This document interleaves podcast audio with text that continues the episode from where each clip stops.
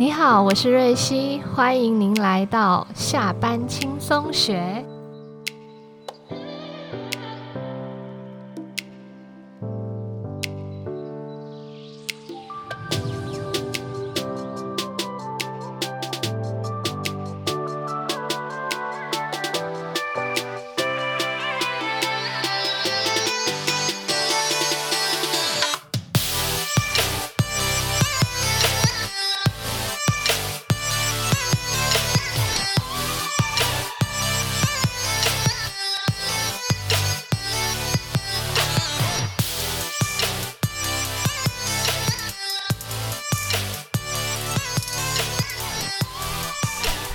大家好，我是瑞希，欢迎你回来下班轻松聊这一个节目。今天我们要聊什么呢？今天我们来探讨一下，就是社会上的一个从众效应之一哦。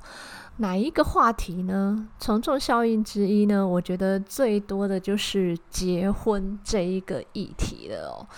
好，那我们可以来想一下哦。其实，成功的定义到底是什么？是有钱嫁或娶一个好老公，还是娶到好老婆？财富自由、家喻户晓，这一些哦，都是我们在主流上是会让人称羡的一个人生胜利组的定义。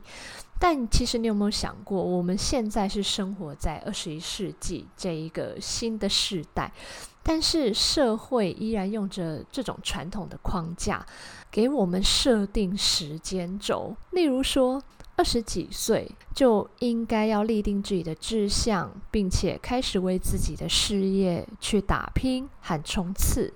那渐渐到了三十几岁的时候，长辈们社会的压力氛围下，会认为是否该成家立业了。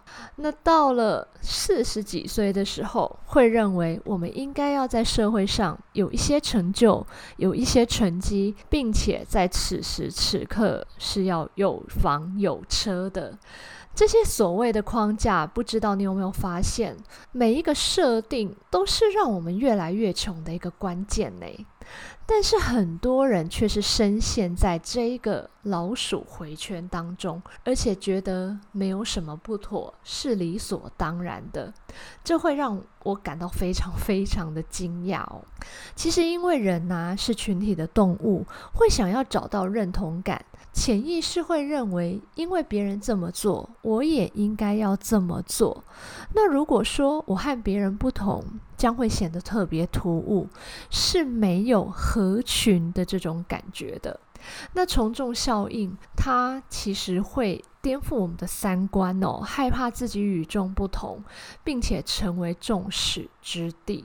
但是从众效应它本身是没有对或错的，因为这是我们人的本能。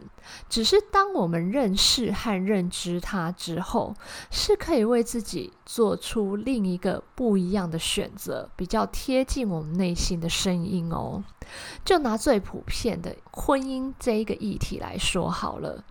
好像没有结婚，尤其是女性哦，这辈子就是一个不完整的个体。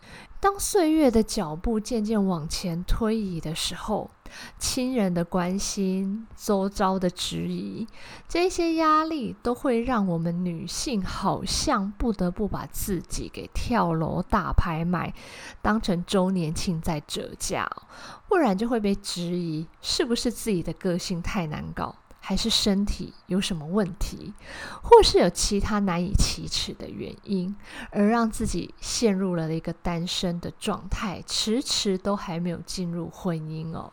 那耳根子比较软，或者是缺乏这种独立思考能力的人，他这个时候其实就会陷入一种。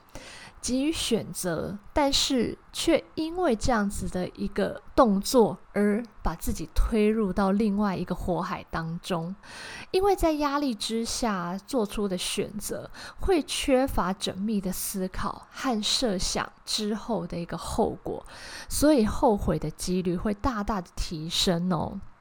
这个时候呢，我们总是都没有想到哦，其实还有一个选择啊，那就是为什么要结婚呢？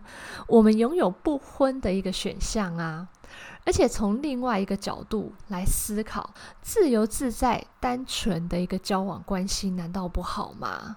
一张婚姻合同签下去，其实就非常像两间公司在合作的道理是一样的。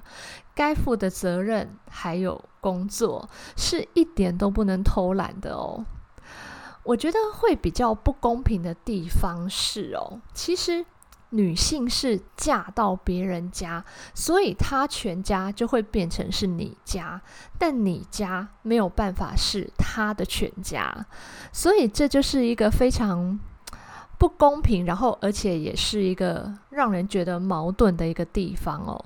所以在正式的签这一个合约之前呢，请要先停看听的问自己，自己愿意为他人牺牲的程度有哪些？自己应该要负的责任，自己是否可以完全的无怨无悔，而且是。没有犹豫的，以及自己在进入这个婚姻之前，还有没有什么事情是我一定要去完成的？而且我觉得这一件事情是我人生当中一件非做不可的事情。那如果没有完成，我会有什么样子的心情和遗憾？并且我觉得还有一个问题也非常重要的是，我们是真的义无反顾。从此，我的人生是愿意奉献给另外一个家庭的吗？当然啊，我觉得这一些举例是有点过于让人家觉得好像过于负面和可怕。我也相信哦，一定有过得非常惬意，而且呢感到幸福和满足的婚姻家庭生活。不过这样子的一个例子，其实是极少数的一个。一个嗯，我觉得一个存在啦，就很像是中累积奖金二十七亿微理财一样的困难，还有稀有。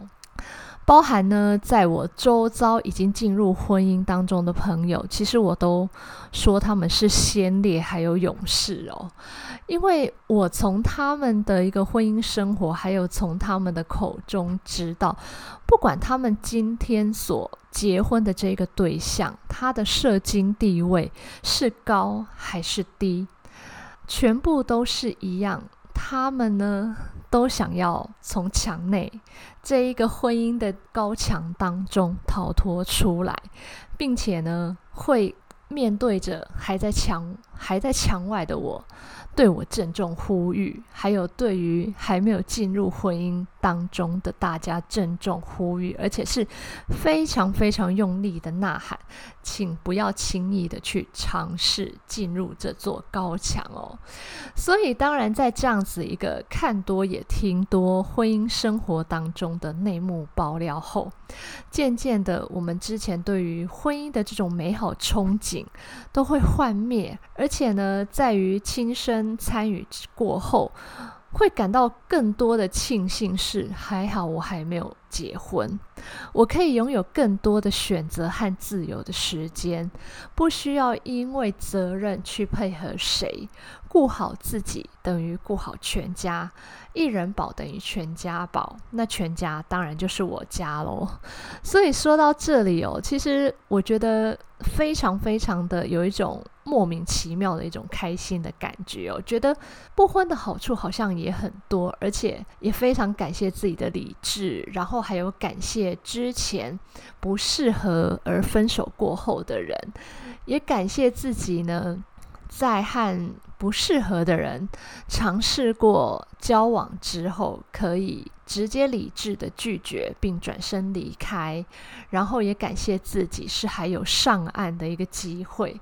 那如果说听到这里的话，万年单身或是母胎单身的哦，请千万不要被吓唬到了。其实我还是相信爱情是非常美好的一件事情，但是它和婚姻是绝对的两回事。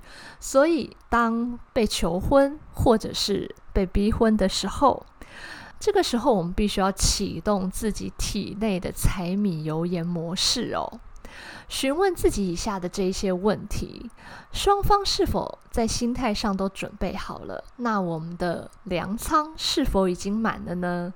还有，家庭生活的观念和想法，以及教育孩子的这种观念，是否已经都达成共识了？那如果我们的内心在询问的过程当中哦，只要你还存有一丝的疑虑的话，其实就代表着还没有准备好。而且我们的潜意识是非常聪明的，它在告诉我们，请认真的再仔细思考，不要因为一时的情绪和冲动，或是周遭给你。